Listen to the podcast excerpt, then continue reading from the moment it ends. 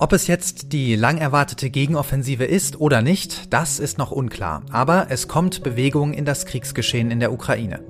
In Bachmut kämpfen sich die Wagner-Söldner weiter vor und um Bachmut herum konnten die Ukrainer zuletzt Geländegewinne verzeichnen. Russland beschießt die Ukraine wieder intensiv mit Raketen und Drohnen. Auch in der Nacht von Donnerstag auf Freitag mussten Menschen in der ganzen Ukraine wieder Schutz suchen. Auf der internationalen Bühne nimmt die Diskussion um die Lieferung von F-16 Kampfflugzeugen an Fahrt auf. Auch beim G7-Gipfel in Japan, zu dem Zelensky laut Medienberichten persönlich anreisen soll, steht das Thema auf dem Programm. Am Freitagnachmittag, kurz vor Redaktionsschluss für diesen Podcast, erklärte US-Präsident Biden laut einer Meldung des Fernsehsenders CNN auf dem Gipfeltreffen die Unterstützung seiner Regierung für die Kampfjet-Koalition. Zunächst sollen demnach in Europa ukrainische Piloten trainiert werden. Wann genau Kampfflugzeuge geliefert werden, blieb zunächst unklar. In Russland selbst gibt man sich angesichts der ukrainischen Gegenoffensive noch unbeeindruckt. Ganz unbesorgt scheint man im Kreml aber nicht zu sein. Immer schärfer werden die Gesetze, mit denen man gegen den kleinsten Widerspruch vorgehen kann, immer umfassender die Repression. Über all das sprechen wir heute am 19. Mai im FAZ-Podcast für Deutschland. An dieser Stelle nochmal ein Hinweis auf die Sendung meiner Kollegin Kathi Jakob am Mittwoch, in der sie sich mit den eskalierenden Grabenkämpfen zwischen dem Wagner-Chef Prigozhin und dem russischen Verteidigungsministerium und den Erfolgen von Zelenskys Europareise beschäftigt hat. Und noch ein Hinweis in eigener Sache. In der aktuellen Folge von unserem neuen FAZ-Auslandspodcast Machtprobe geht es auch um die Ukraine, um die Jagd auf russische Kriegsverbrecher und die Frage, wie es nach der Gegenoffensive weitergehen könnte. Hören Sie gerne mal rein. Wir freuen uns wirklich über jeden Hörer, jede Hörerin und natürlich jedes Abo für unser neues Format. Heute in der Sendung freue ich mich auf den Militärexperten Ralf Rotte und unseren Russland-Korrespondenten Friedrich Schmidt. Mein Name ist Felix Hoffmann und ich freue mich sehr, dass Sie mit dabei sind.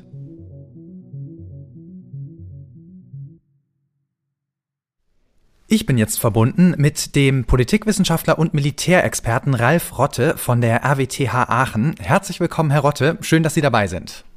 Hallo, Herr Hoffmann. Grüße Sie. Ja, aktuell gibt es ja sehr gegensätzliche Signale aus der Ukraine. Zelensky sagt, die Gegenoffensive habe noch nicht begonnen. Das hat er kürzlich in der BBC gesagt. Ich war im März in der Ukraine, also vor zwei Monaten, und da hat mir ein ranghoher Militär im Interview gesagt, es sei schon losgegangen. Also, was ist denn jetzt Sache? Soll das Verwirrung stiften? Wie sehen Sie das? Ist die Gegenoffensive schon losgegangen oder warten wir noch darauf? Also ich gehe davon aus, dass natürlich da ein großes Ziel der Ukrainer ist, äh, Verwirrung zu stiften, Desinformation zu stiften, damit sich die Russen nicht darauf einstellen können. Auf der anderen Seite glaube ich, dass sie schon so ein bisschen begonnen haben, tatsächlich mit einer Gegenoffensive, wobei wir, glaube ich, aufpassen müssen, dass wir Gegenoffensive nicht so im Stil von Zweiten Weltkrieg, Panzermassen, massives Artilleriebombardement und sowas äh, interpretieren dürfen, sondern sie werden wahrscheinlich jetzt mit ihren beschränkten Mitteln erstmal versuchen, die ganze Front so ein bisschen abzuklopfen, zu gucken, wo da Schwachpunkte sind von Seiten der Russen und dann tatsächlich äh, vielleicht einen größeren Angriff starten. Äh, ich glaube aber nicht, dass das jetzt so die überwältigende Offensive sein kann. Mhm. Dafür sind die Mittel der Ukrainer äh, immer noch zu, zu gering. Das ist ja auch ein Punkt, den Herr Zelensky immer wieder anspricht, dass er noch mehr Waffen, noch mehr Material braucht. Ja, auf die Waffenlieferung kommen wir auf jeden Fall noch zu sprechen, worüber, und das ist zumindest mein Eindruck, gerade weit weitgehende Einigkeit herrscht bei den Militärexpertinnen und Experten, ist das, dass wir gerade sehen, diese Shaping the Battlefield Operations sind. Also die Ukraine versucht, russische Logistik und Kommandoposten zu treffen. Gerade ist ja auch wieder ein Zug entgleist auf der Krim. Das führt dann zu verzögerten Waffenlieferungen an die Schwarzmeerflotte in Sevastopol zum Beispiel. Diese Shaping the Battlefield Operations, würden Sie sagen, die sind bisher erfolgreich und kann man irgendwie absehen, wie lange diese Phase noch dauert? Also ich glaube, dass sie beschränkt äh, erfolgreich sind. Sie werden wahrscheinlich nicht alles treffen. Vor allen Dingen ist, glaube ich, das Hauptproblem für die Ukrainer, äh, dass sie nicht alle Logistikzentren äh, der Russen tatsächlich ausschalten können. Wenn sich die Russen auf ihre Verteidigungsstellungen äh, konzentrieren und die einigermaßen versorgen können, dann könnte es durchaus sein, dass die äh, Ukrainer sich relativ schwer tun und deswegen auch dieses scheinbar so zögerliche Verhalten, äh, weil sie eben gucken, dort, wo wir angreifen, müssen wir ziemlich sicher sein, dass es auch klappt. Denn wir haben haben nicht allzu viele Pfeile im Köcher. Ja, der, der neueste Pfeil im Köcher sozusagen ist ja die äh, sogenannte Storm Shadow Mittelstreckenrakete aus Großbritannien, die ja eine deutlich höhere Reichweite hat als die bisher gelieferten Waffensysteme. Das war ja wirklich ein bedeutender Schritt bei den Waffenlieferungen bisher in die Ukraine. Welche Rolle spielen denn diese neuen Mittelstreckenraketen bisher? Ich glaube, die sind äh, potenziell sehr, sehr wichtig, äh, einfach deswegen, weil sie die Logistik der Russen noch stärker stören können. Wir haben das im letzten Jahr mit dem HIMARS-System gesehen. Äh, als das relativ neu war, konnte man doch einige Kilometer hinter der Front russischen Nachschub treffen. Jetzt erweitert sich die Reichweite noch zusätzlich und äh, das bedeutet, dass die Russen ihre äh, Versorgungszentren noch weiter nach hinten verlegen müssen und je nachdem, wie weit die äh, Ukrainer vorstoßen können, möglicherweise auch die Krim oder die Versorgungswege zur Krim noch viel äh, stärker in Mitleidenschaft gezogen werden können. Das heißt also, es gibt durchaus ein wichtiges Potenzial. Ob das jetzt äh, tatsächlich eine kriegsentscheidende Wirkung haben kann, das hängt letztlich von der Zahl ab, die da geliefert wird. Ja, lassen Sie uns mal nach Bachmut blicken. Das scheint ja weiterhin der zentrale Kriegsschauplatz zu sein, war es ja schon sehr lange. Da ging es nicht voran äh, eine lange Zeit. Jetzt sollen aber Wagner-Söldner in der Stadt selbst weiter vorgerückt sein. 99 Prozent der Stadt sollen die Russen mittlerweile kontrollieren. Gekämpft wird da nur noch so um ein paar Häuserblocks eigentlich. An den Flanken wiederum, also vor allen Dingen im Süden und im Norden der Stadt, äh, hat die Ukraine nach eigenen Angaben rund 20 Quadratkilometer Gelände zurückgewinnen können. Jetzt scheint es zumindest denkbar, dass die Ukrainer die Wagner-Söldner in der Stadt einkesseln. Laufen die Wagner-Söldner da in eine Falle oder ist das eine übertriebene Hoffnung? Also ich glaube, da ist von beiden Seiten natürlich auch viel Prestige dabei, nachdem es sozusagen diese Stadt, äh, obwohl sie strategisch das nicht so wahnsinnig wichtig mhm. ist, äh, doch irgendwie äh, zum, zum Symbol des ukrainischen Widerstands geworden ist. Also werden beide Seiten versuchen, doch da irgendwie Erfolge zu erringen. Die Taktik der Ukrainer erinnert so ein bisschen so, also man soll Parallelen immer vorsichtig sein, aber so ein bisschen an, an Stalingrad. Wir halten sozusagen die letzten Häuser und nutzen das Ganze dann, um von Norden und Süden die Angreifer einzukesseln. Inseln. Äh, ich glaube nicht, dass die ähm, Ukrainer tatsächlich in der Region hm, stark genug sind oder äh, diese Region wichtig genug äh, ist, um da tatsächlich so eine große Gegenoffensive zu starten. Ich glaube eher, dass sie mehr oder weniger das Ziel weiterverfolgen, die Russen zu binden und abzunutzen. Die hm. Reserven, die die Russen haben, ja vor allen Dingen offensichtlich diese halbwegs effizienten Wagner-Söldner irgendwie zu binden, um sie nicht irgendwie an einer anderen Front zu, zu, zu treffen Russen. Äh, umgekehrt natürlich, glaube ich, mittlerweile auch von Seiten der Russen das gleiche äh, Ziel, nämlich die Ukrainer möglichst äh, stark zu beschäftigen, damit sie mit ihrer äh, Gegenoffensive nicht richtig äh, zum Starten kommen. Ja, das ist äh, spannend, was Sie sagen, denn die, die Russen, die sollen ihre Truppen in und um Bachmut ja verstärkt haben. Das heißt, diese Truppen fehlen dann an anderer Stelle. Was ist Ihre Einschätzung? Lohnt sich dieses Risiko für die Russen oder werden sie sich früher oder später zurückziehen müssen?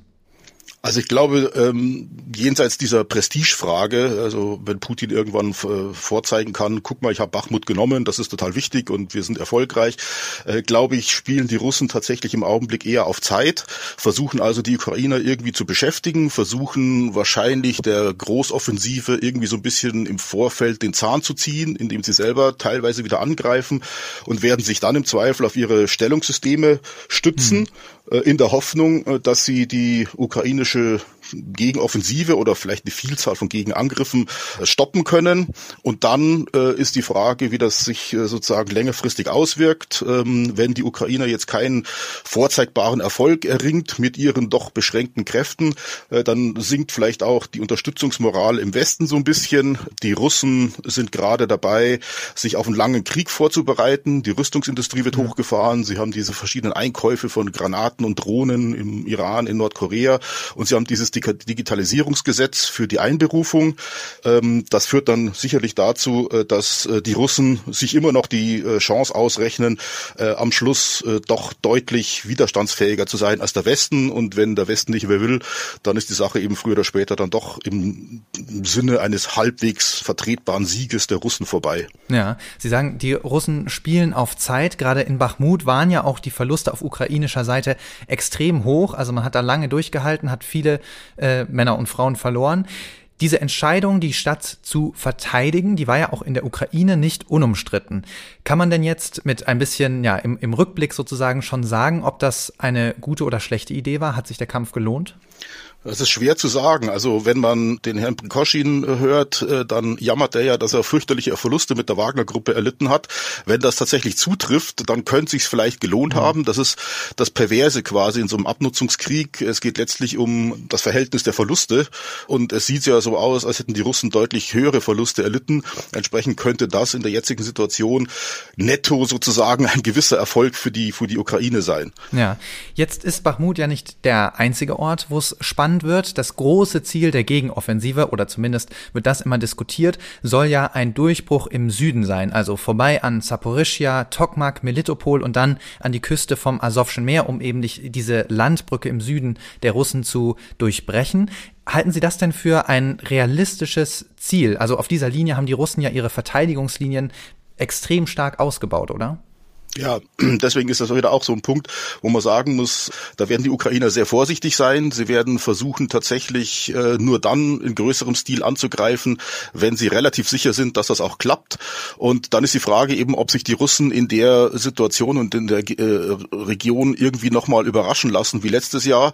Es gibt äh, so Hinweise darauf, dass es auch eine größere amphibische Operation geben könnte über den Dnipro oder mhm. über den Stausee des Dnipro, da ähm, westlich von Saporischje. Ähm, Cherson dann? Ja, oder etwas weiter nördlich. Hm. Äh, es ist die Rede davon, dass es vielleicht äh, eine Unterstützung durch eine kleine Luftlandung geben könnte, um quasi diese äh, Stellungssysteme der Russen in der Flanke auszuhebeln. Das sind alles Punkte, die auf dem Papier ganz interessant aussehen, aber natürlich dann vor Ort extrem risikoreich sind. Und ich glaube eher, dass die, dass die Ukrainer jetzt nicht auf den großen Push oder sowas setzen, sondern tatsächlich probeweise angreifen werden. Und wenn sie Glück haben, dann ist die Moral und die Versorgung der Russen so schlecht, dass sie wieder zusammenbrechen. Wenn nicht, müssen sie sich überlegen, äh, wie sie Stückchen und um Stückchen vorankommen. Was natürlich dann wieder die Frage ist äh, oder die Frage nach sich zieht, äh, welche Verluste kann man tatsächlich ähm, ja. selbst aushalten. Ja. Sie sagen es schon, kein großer Push, sondern mehr so vielleicht viele kleine Nadelstiche und mal gucken, wo man vorankommt. Die Front, die ist ja hunderte Kilometer lang. Welche Frontabschnitte haben Sie denn sonst noch so im Blick? Wo könnte es spannend werden in den nächsten Wochen? Was meinen Sie?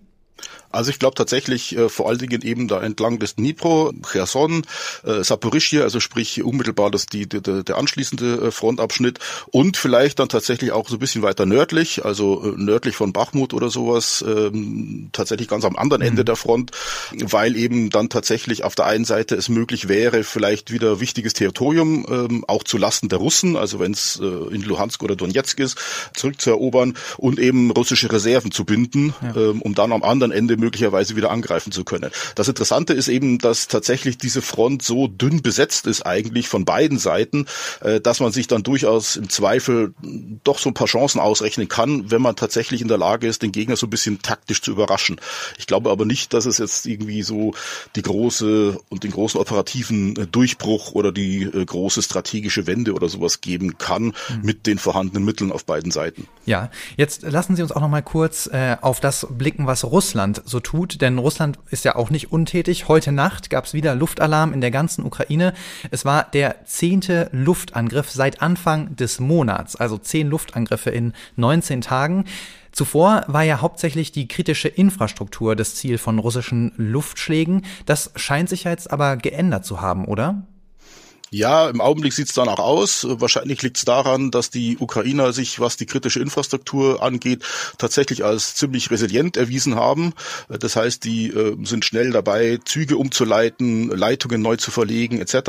Äh, mit einer begrenzten Zahl von äh, eigenen Raketen können das die Russen offensichtlich nicht wirklich unterbinden, äh, wobei sie sich da natürlich auch ein bisschen stärker konzentrieren könnten. Ich glaube eher, dass im Augenblick das Ziel ist, die ukrainische Luftabwehr zu testen und zu schwächen. Mhm. Das heißt, für jede Billigdrohne, die abgeschossen wird, äh, müssen die Ukrainer eine teure Luftabwehrrakete äh, verfeuern. Mhm. Das äh, zielt letztlich dann auch von russischer Seite wieder auf diesen Abnutzungseffekt auch im Westen, weil eben die Kosten viel, viel höher sind. Wenn sie irgendwie so eine 20.000 Dollar Drohne abschießen mit einer 100 oder 200 oder 300.000 ja, Dollar Rakete, mhm. fragt sich dann irgendwann im Westen vielleicht dann doch jemand, ob sich das wirklich lohnt. Zweitens ist das sicherlich auch der Punkt, dass dieser Terroraspekt nicht vergessen werden darf. Ähm, die Russen spielen teilweise nach dem Drehbuch des Syrienkrieges und da hat der Terror auf die Dauer ganz gut funktioniert, in Anführungsstrichen. Und ja. äh, der letzte Punkt ist, glaube ich, dass jede Art von Luftabwehr, die äh, von den Ukrainern verwendet werden muss, um die Städte zu schützen, natürlich im Zweifel an der Front fehlt. Wenn sie einen größeren Angriff starten wollen, dann müssen diese im Zweifel gepanzerten Kräfte irgendwie vor Luftangriffen geschützt werden. Ansonsten sind sie wahrscheinlich relativ schnell erledigt. Deshalb ist quasi jedes Patriot-System oder sowas, das in Kiew steht, für die Russen erstmal ein Gewinn, weil es nicht an der Front steht. Ja, gut, dass Sie die Luftabwehr ansprechen. In der letzten Angriffswelle konnte die ukrainische Luftabwehr ja tatsächlich nicht alle Geschosse abfangen. Drei Marschflugkörper und sechs Drohnen sind eingeschlagen in der Ukraine. Auf der anderen Seite wurde die Ukraine ja zuletzt auch mit den sogenannten Kindschallraketen beschossen, also diese Hyperschallraketen, die von Russland als Wunderwaffe angepriesen worden sind, weil sie besonders schnell und manövrierfähig sind und deswegen eben schwer abzufangen. Aber mit dem Patriot-System ist ja genau das jetzt mehrfach gelungen. Wie steht's denn jetzt um die ukrainische Luftabwehr? Zuletzt war das ja ein ziemliches Sorgenkind, oder? Ich glaube, es ist im Zweifel immer noch ein Sorgenkind, weil tatsächlich der Raketennachschub so ein bisschen fehlt. Es äh, ist sicherlich ein gewisser moralischer Boost, äh, wenn man jetzt tatsächlich diese modernen Raketen äh, teilweise abfangen kann. Da muss man aber auch dazu sagen, dass vielleicht auch von russischer Seite diese Kinschall-Raketen etwas overhyped sind mhm. äh, als als Wunderwaffen. Äh, es ist eine Weiterentwicklung der Iskander-Rakete, die auf, von der Luft äh, vom, vom Flugzeug aus ab, abgeschossen wird. Ähm, hat glaube ich fünffache Schallgeschwindigkeit. Die Patriot-Raketen haben irgendwie dreifache Schallgeschwindigkeit. Das heißt, äh, dass da welche abgefangen werden konnten, ist sicherlich, sicherlich auch teilweise Zufall oder teilweise eine gute Konstellation. Also mhm. wenn die Dinger direkt auf sie zufliegen, dann können sie sie leichter abschießen, als wenn sie sie von der Seite her beschießen können. Da haben sie im schlimmsten Fall äh, keine großen Chancen. Äh, das heißt also, man kann, glaube ich, aus diesem Abschuss nicht wirklich allgemein ableiten, dass die Ukrainer jetzt fähig sind, diese Raketensysteme äh, en masse oder so abzuwehren. Ja. Bei Drohnen ist es vielleicht anders, aber die fliegen auch viel langsamer. Ja, wir sprechen über Luftabwehr, da sind wir nicht weit vom nächsten Thema entfernt, und zwar das Thema Lufthoheit. Um die Lufthoheit in der Ukraine zu verteidigen, fordert die Ukraine schon lange Kampfflugzeuge. Großbritannien und die Niederlande wollen jetzt eine Koalition schmieden, wollen F-16 Kampfflugzeuge Kampfpiloten ausbilden für diese Kampfjets und die dann eben auch an die Ukraine liefern. Auch Belgien will ausbilden. Deutschland hält sich so ein bisschen raus bisher. Die USA, die das alles absegnen müssen, weil die F-16 Kampfjets aus den USA kommen, die zögern noch, aber die widersprechen zumindest öffentlich bisher nicht. Das soll auch Thema beim G7-Gipfel sein. Was sagen Sie denn? Ist es überhaupt noch eine offene Frage, ob diese Kampfflugzeuge geliefert werden oder geht es nur noch darum, wann und wie viele? Also ich glaube, es ist nicht unbedingt mehr offen, dass sie, dass sie geliefert werden. Äh, dafür sind jetzt die Signale zu eindeutig. Natürlich haben dann etwa die Deutschen oder die Franzosen, äh, wie soll man sagen, äh, das Glück in Anführungsstrichen, sich nicht wirklich ja. entscheiden zu müssen, weil sie die F-16 gar nicht haben. Aber die Frage ist natürlich immer, äh, was bringt das wirklich?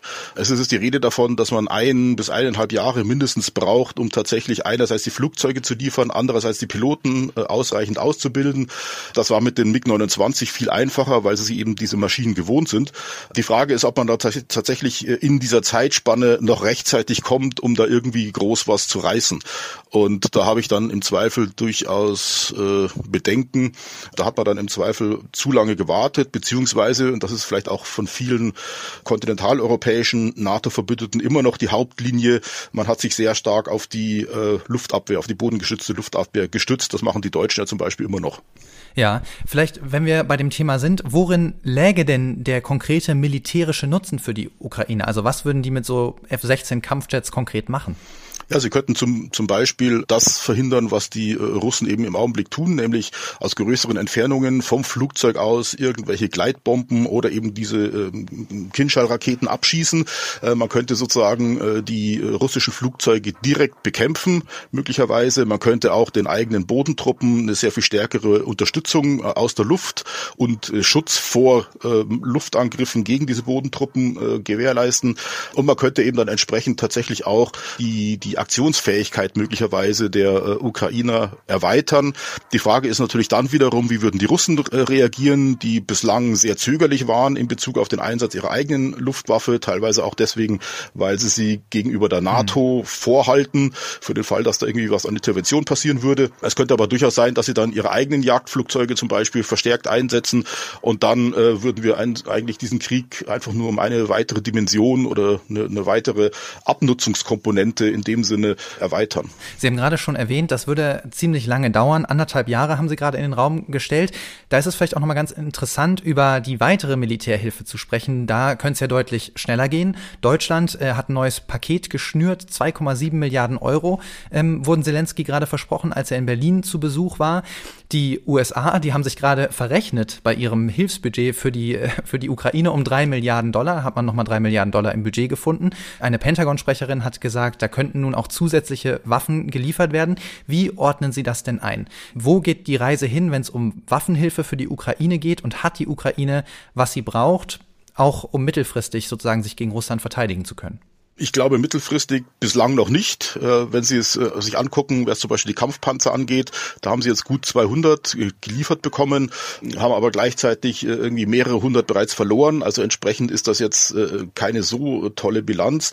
Die Russen, wie gesagt, sind dabei, längerfristig mobil zu machen, sich entsprechend auf einen längerfristigen Krieg einzustellen und entsprechend müsste eigentlich dementsprechend auch der Westen sehr viel mehr liefern, um die Ukraine dann tatsächlich äh, über Wasser zu halten. Im Augenblick, äh, trotz aller Pakete, die da geschnürt werden, habe ich da in gewisser Weise Zweifel.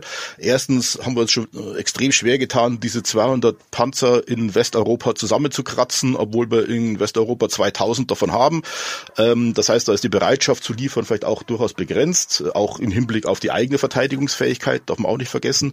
Und vor allen Dingen sind die Industriekapazitäten eben einfach extrem beschränkt. Wir sehen das die, die ganze Zeit mit der Munitionskrise Krise, äh, wo dann das Ganze auch weitere Kreise zieht, weil man dann auch versucht, etwa Südkorea mit einzubeziehen, äh, die eben die, die leistungsfähigste westliche äh, Industrie äh, haben, abgesehen von den Amerikanern vielleicht. Und ähm, dann muss man dann entsprechend auch gegenüber Südkorea Zugeständnisse machen, was die Amerikaner jetzt mit ihren Nuklear-U-Booten tun, die sie da stationieren. Mhm. Und die Westeuropäer sind offensichtlich sehr langsam äh, oder haben einfach strukturelle Probleme, ihre Produktion hochzufahren. Äh, deswegen bei allen allen, allem guten Willen vielleicht, solange der noch besteht, auch das ist ja vielleicht auf die Dauer nicht unbedingt gewährleistet, ja. sehe ich da durchaus so ein paar strukturelle und, und Kapazitätsprobleme, äh, die Ukraine wirklich ausreichend zu versorgen. Da rächt sich jetzt quasi die Friedensdividende. Es braucht also einen langfristigen Plan für die Unterstützung der Ukraine, sagt der Militärexperte Ralf Rotte. Vielen Dank für das Gespräch. Gerne. Und wie all das auch in Russland wahrgenommen wird, das bespreche ich mit meinem nächsten Gast. Bei mir in der Leitung ist jetzt unser Russland-Korrespondent Friedrich Schmidt. Hallo Friedrich. Hallo Felix. Ja, wir haben gerade von dem Militärexperten Ralf Rotte gehört, dass die Gegenoffensive ja jetzt doch so langsam in Gang zu kommen scheint. Wie wird das denn in Russland wahrgenommen? Ja, das kommt darauf an, wohin man blickt, in welches Segment äh, des russischen Spektrums. Ein Besatzer aus dem besetzten südukrainischen Gebiet hat da gerade gestern im Staatsfernsehen gesagt, dass der Feind, also die Ukrainer, im vergangenen Herbst die Chance auf Erfolg gehabt hätte, aber jetzt seien die überhaupt nicht vorbereitet, so eine Gegenoffensive mhm. zu machen und russische Kräfte könnten jeden Angriff zurückschlagen. Es gab auch im russischen Spektrum in den vergangenen Tagen mit Blick auf so eine mögliche Gegenoffensive oder auch nur ukrainische Truppenbewegungen schon einige Aufregungen in diesen sogenannten Z-Telegram-Kanälen von russischen mhm. Kriegsunterstützern. Aber das hat sich dann wieder gelegt und wenn man so in die Briefings des Verteidigungsministeriums guckt, des russischen, die sind ziemlich ungerührt und da gibt es diese täglichen Erfolgsmeldungen, die es auch sonst gibt, da kommt das Wort nicht vor. Ja, sieht man sich also da gut vorbereitet. Man gibt sich optimistisch und man denkt, man ist da bereit für. Das kommt darauf an, was ist Russland, wohin blickt man? Ne? Man hat dann hm. oben den Präsidenten Putin, der schweigt dazu, solche Dinge gehen, als ob ihn solche Dinge gar nicht groß betreffen. Mhm. Und darun darunter ringen dann so rivalisierende Akteure um Aufmerksamkeit. Da hat man einerseits Evgeny Prigozhin, den Chef der Wagner-Miliz, und andererseits diese erwähnten Z-Kanäle und die verbreiten beide so Alarmismus. Ähm, und dann gibt es auf der anderen Seite das etablierte Milieu in Gestalt des Militärs, des Verteidigungsministeriums, da ist dann eher Zuversicht. Ja, gemischte Signale. Also das zieht sich heute so ein bisschen durch die Sendung. Ähm, über das schwarze Peter-Spiel zwischen Wagner und dem Verteidigungsministerium mit Blick auf Bachmut, darüber hat meine Kollegin Kathi Jakob am Mittwoch schon ausführlich berichtet. Aber was ist denn deine Einschätzung dazu? Wie würde eine potenzielle Niederlage, eine Einkreisung der Wagner-Söldner in Bachmut von der russischen Führung aufgenommen werden und dann der Öffentlichkeit verkauft? Weil man hat da schon viel investiert, ne? Ja, das kommt darauf an, wie fatal aus russischer Sicht eine Niederlage oder ein Rückzug äh, aussehen würde. Wenn da die Front nicht großflächig zusammenbricht, ähm, kann Moskau immer einen taktischen Rückzug oder eine Umgruppierung von Truppen sehen und dann auch so verkaufen. So war es ja auch schon bei Rückzug äh, in den Gebieten Kharkiv und äh, Cherson im vergangenen Jahr. Hier kommt natürlich noch hinzu, dass diese Wagner-Söldner eben nicht das reguläre Militär sind. Das dürfte dann schon eine Rolle spielen. Aber insgesamt bemüht Moskau ja schon lange dieses Narrativ eines russischen Existenzkampfs gegen so einen kollektiven Westen, der alles Russische vernichten wolle. Und dieses Narrativ wird ja durch jeden Rückschlag eigentlich nur noch gestärkt. Das dürfte dann auch verstärkt wieder, noch zusätzlich verstärkt werden. Okay, dann dreht man das sozusagen, um das eigene Narrativ zu stärken. Jetzt ähm, sollte man natürlich nicht zu optimistisch sein. Es sieht jetzt nicht so aus, als würde die Ukraine in den nächsten Tagen äh, Bachmut einkesseln und da einen großen Sieg davontragen. Aber trotzdem würde mich interessieren, wie du die Dynamik mit Blick auf Bachmut einschätzen würdest. Also von außen wirkt das ja so ein bisschen wie so eine typische Sunken Cost Fallacy, wie man sagt. Also man hat schon viel investiert, das will man nicht aufgeben, deswegen schickt man immer mehr Truppen nach, auch wenn die Lage jetzt ja doch äh, immer schwieriger schwieriger wird. Würdest du diese Einschätzung von außen teilen oder stellt sich das für dich anders dar? Naja, aus russischer Sicht, jedenfalls aus offizieller russischer Sicht, wird es auch wiederum wie alles andere um 180 Grad gedreht. Da wird das immer noch so dargestellt, als ob die Ukrainer eigentlich nach und nach äh, Bachmut äh, verlieren und dabei trotzdem wahnsinnig viele Truppen verlieren, äh, dass das beim Versuch Bachmut zu halten. Also da ist es genau äh, so rum. Es wird immer noch die mhm. Öffentlichkeit darauf eingeschworen, dass Bachmut eigentlich demnächst äh, fällt. Es gibt ja immer noch auch das russische Ziel, mindestens diese annektierten Gebiete, im Herbst annektierten, frisch annektierten Gebiete zu erobern. Bachmut liegt im Donetsker Gebiet, das will man schon haben. Ja. Ja, Sankenkost Klar, das ist jetzt ein westliches Analysekonzept, ob das da im Russischen äh, so weit trägt. Ja, jetzt äh, beschießt Russland ja zuletzt die Ukraine wieder bestärkt, unter anderem auch mit Kinschal-Raketen, die immer so ja als unaufhaltsame Wunderwaffe angepriesen wurden äh, vom Kreml. Die Ukraine hat sie jetzt aber wiederholt abgefangen mit dem Patriot-Luftabwehrsystem. Wie verärgert ist man darüber in Moskau? Ja, offiziell gar nicht, weil der Abschuss der Kinjals äh, Dolche ja gar nicht zugegeben wird. Man behauptet mhm. stattdessen, man habe ein Patriot-System in Kiew vernichtet. Jetzt gibt es eine andere Mitteilung aus Washington, der zufolge so ein Patriot-System da beschädigt worden sei, aber wieder instand gesetzt worden sei. Das ist dann zwar etwas anderes als die Moskauer Behauptung, dass äh, ein Patriot-System eben durch eine Kinjal-Rakete vernichtet worden sei, aber trotzdem sieht man sich dadurch bestätigt. Also, nee, das, ich habe noch nichts dazu gesehen, dass jetzt da irgendwie großer Ärger über eine Zerstörung von Kinjals sei, sondern das sei eben eine Kiewer Lüge. Mhm, ja, also man versucht da wahrscheinlich auch die Kontrolle über den Informationsraum irgendwie zu halten.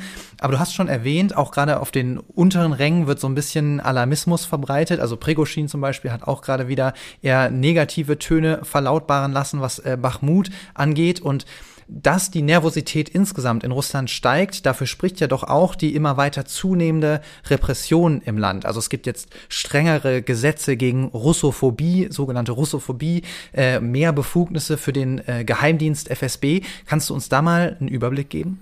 Ja, allgemein sind solche Gesetze, da ist einfach viel Symbolismus. Nehmen wir doch mal dieses äh, die Befugnisse für den Geheimdienst FSB. Du meinst da wahrscheinlich die Meldung, dass der FSB jetzt eine Razzia machen dürfen genau, äh, will, ja. auch ohne Gerichtsbeschluss, wenn sozusagen Gefahr im Verzug ist. Aber also schon jetzt, man liest immer wieder über Gerichts, äh, über, über Razzien des FSB, das kommt äh, sozusagen im Tagesrhythmus vor.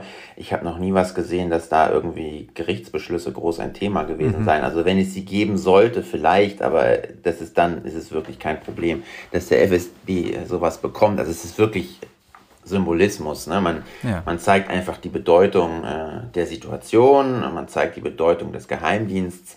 Die Befugnisse des Geheimdienstes sind praktisch jetzt schon unermesslich. Ne? Aber natürlich, in dem Maße, in dem der Krieg schlecht läuft, kündigen sich mehr Repressionsgesetze an. Zum einen Beispiel ist zum Beispiel, dass jetzt schon praktisch jeder zum ausländischen Agenten erklärt werden kann und künftig soll dieses entsprechende Gesetz auch gegen sogenannte dritte Personen angewandt werden. Das sollen Leute sein, die willentlich oder auch sogar unwillentlich anderen schon erklärten ausländischen Agenten hülfen. Also mhm. mit solchen Gesetzen zeigen dann die Akteure des Systems halt Loyalität. Und das wird immer wichtiger, wenn es an der Front, Front nicht läuft wie gedacht. Ähm, ja, da gibt's auch zum Beispiel eben neue, neue Regeln, die eine Einziehung, eine Einberufung vereinfachen. Es gibt also ein neues Gesetz äh, dazu, das erlaubt, dass ein Einberufungsbescheid nach einer Woche automatisch als zugestellt gilt, äh, wenn er im staatlichen Online-Dienstleistungsportal Gossus Lugi erschienen ist. Dann soll der Betroffene nicht mehr das Land verlassen dürfen und auch etliche Rechtsgeschäfte nicht mehr ausüben können, zum Beispiel sich als Unternehmer registrieren oder über Eigentum verfügen.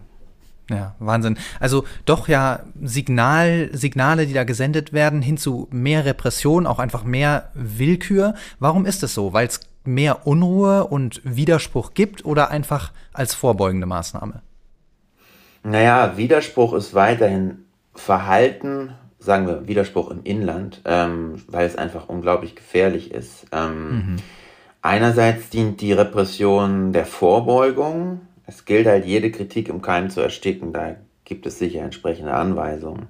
Aber andererseits ist sie halt auch ein Selbstläufer. Wenn es einmal dieses Instrumentarium gibt und diesen Apparat, dann können sich die Akteure des Systems nur über immer neue Fälle von Repression, von Unterdrückung ähm, im Amt halten und geschweige denn Karriere machen. Also es ist, es ist wirklich auch ein Selbstläufer. Insofern ja. würde ich das nicht als Ausweis von ähm, mehr Widerspruch sehen. Ne? Nervosität vielleicht, aber ja. mehr Widerspruch im Inland, das wäre, glaube ich, Wunschdenken westlicherseits.